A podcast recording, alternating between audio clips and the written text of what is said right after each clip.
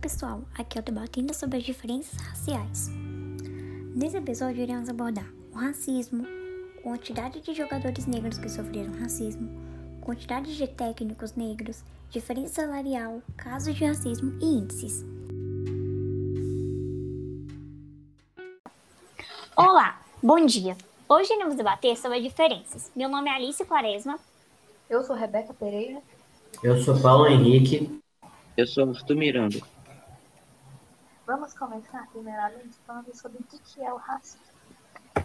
O racismo é a discriminação social baseada no conceito de você acreditar que é superior a alguém por causa da cor de pele da pessoa. No caso, é mais praticado contra os negros. E as pessoas brancas que se acham superior a elas. Sim, isso é muito errado. As pessoas criticarem umas às outras por conta do tom de pele. Né? É realmente um ato hediondo criticar o outro só pelo fato da sua cor ser mais clara. Bom, eu vou falar sobre a desigualdade salarial.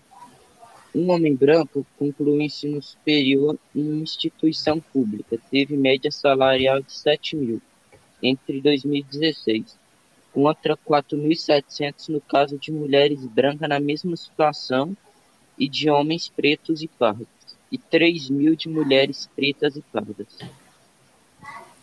Em 2019, foi pesquisado que o salário médio de brancos foi de 3 mil reais. Já o rendimento médio de negros foi de 1.673. Foi a segunda maior diferença histórica na pesquisa. Não é nada correto, Peter. Não é nada correto o seu chefe menosprezar o seu trabalho, te pagar menos que um branco é, e você pode estar trabalhando mais com o branco, ele vai continuar te pagando menos pelo fato do racismo estruturado na sociedade. Sim. E as pessoas não devem receber menos umas das outras. Tem que ser igualdade com o salário é, também. Independente de tudo, se você tem um defeito e você é de outro sexo. Sim. É, eu vou falar sobre pessoas, jogadores brasileiros que já sofreram racismo. Um desses exemplos, em 2014, foi o ex-volante Tinga do Cruzeiro, que foi vítima de um racismo durante um jogo contra o Real Garcilaso pela Copa Libertadores da América. A torcida peruana hostilizou o jogador ao imitar sons de macaco quando ele tocava na bola. Sim, é muito triste a pessoa sofrer racismo dentro do seu lugar de trabalho. E às vezes a pessoa que está jogando futebol ele é muito melhor que a pessoa que está xingando ele na torcida.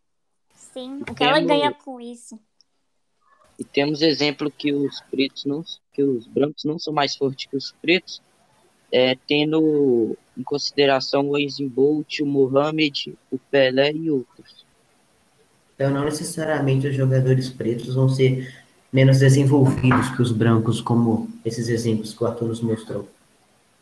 Sim.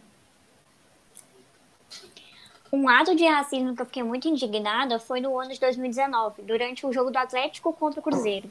Durante o jogo, aconteceu uma discussão entre um torcedor e um segurança que trabalhava no Mineirão.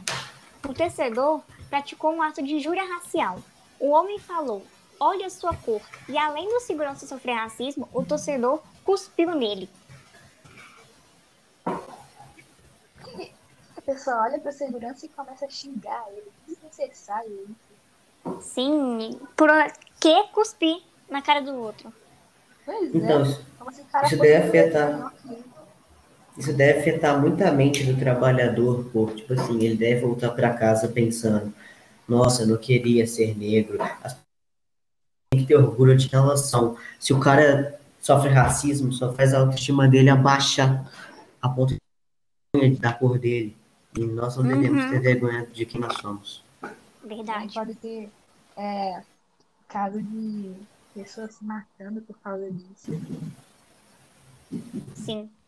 Aconteceu uma cena histórica no estádio mais icônico do Brasil no ano de 2019. Os técnicos Marcão do Fluminense e Roger Machado do Bahia deram as mãos antes do início da partida e comandaram suas equipes vestindo uma camisa estampada com a frase Chega de preconceito. Eles são os dois únicos treinadores negros da primeira divisão do Campeonato Brasileiro. O encontro foi proposto pelo Observatório da Discriminação Racial no Futebol, que monitora casos de ofensas raciais de ambiente esportivo prontamente acatado pelos clubes e, sobretudo, pelos técnicos com discussões combativos, combativos contra o racismo.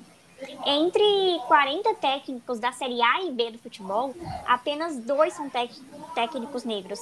Muitas pessoas acham que uma pessoa negra é apenas forte, acham que essas pessoas não é competente e inteligente. Pois é. E também tem aqueles altos níveis de desemprego dos negros, que é de 7,1%, comparado dos brancos, que é de 5,7%. A expectativa de vida dos, negros é de 67 anos e dos brancos é 73. Já o nível universitário, que poucos negros chegam, são de 4,7% a porcentagem. Já o dos brancos, 15% não chegam nesse nível.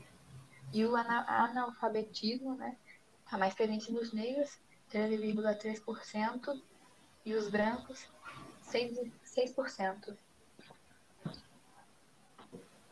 Sim, isso é muito triste a gente ver que o desemprego só por, a, acontece o desemprego só por conta de sua cor.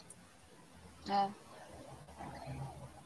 Também tem as taxas de morte aqui que Segundo o IPA, Instituto de Pesquisa Econômica Aplicada, ele aponta que os assassinatos negros aumentaram em 11,5% em 10 anos, enquanto os dos brancos caem 12,9% no mesmo período, que foi em 2018. Os negros também representam 75,7% das vítimas de homicídio. Isso significa que naquele ano a cada um branco morto, três negros eram assassinados. Muito triste.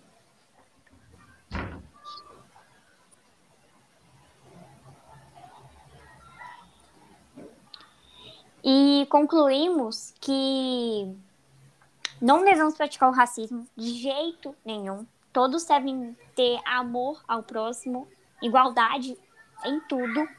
E se você sofre algum ato de racismo, favor denuncie, diz que 190. Se você já presenciou também um ato de racismo, também compartilhe com a polícia.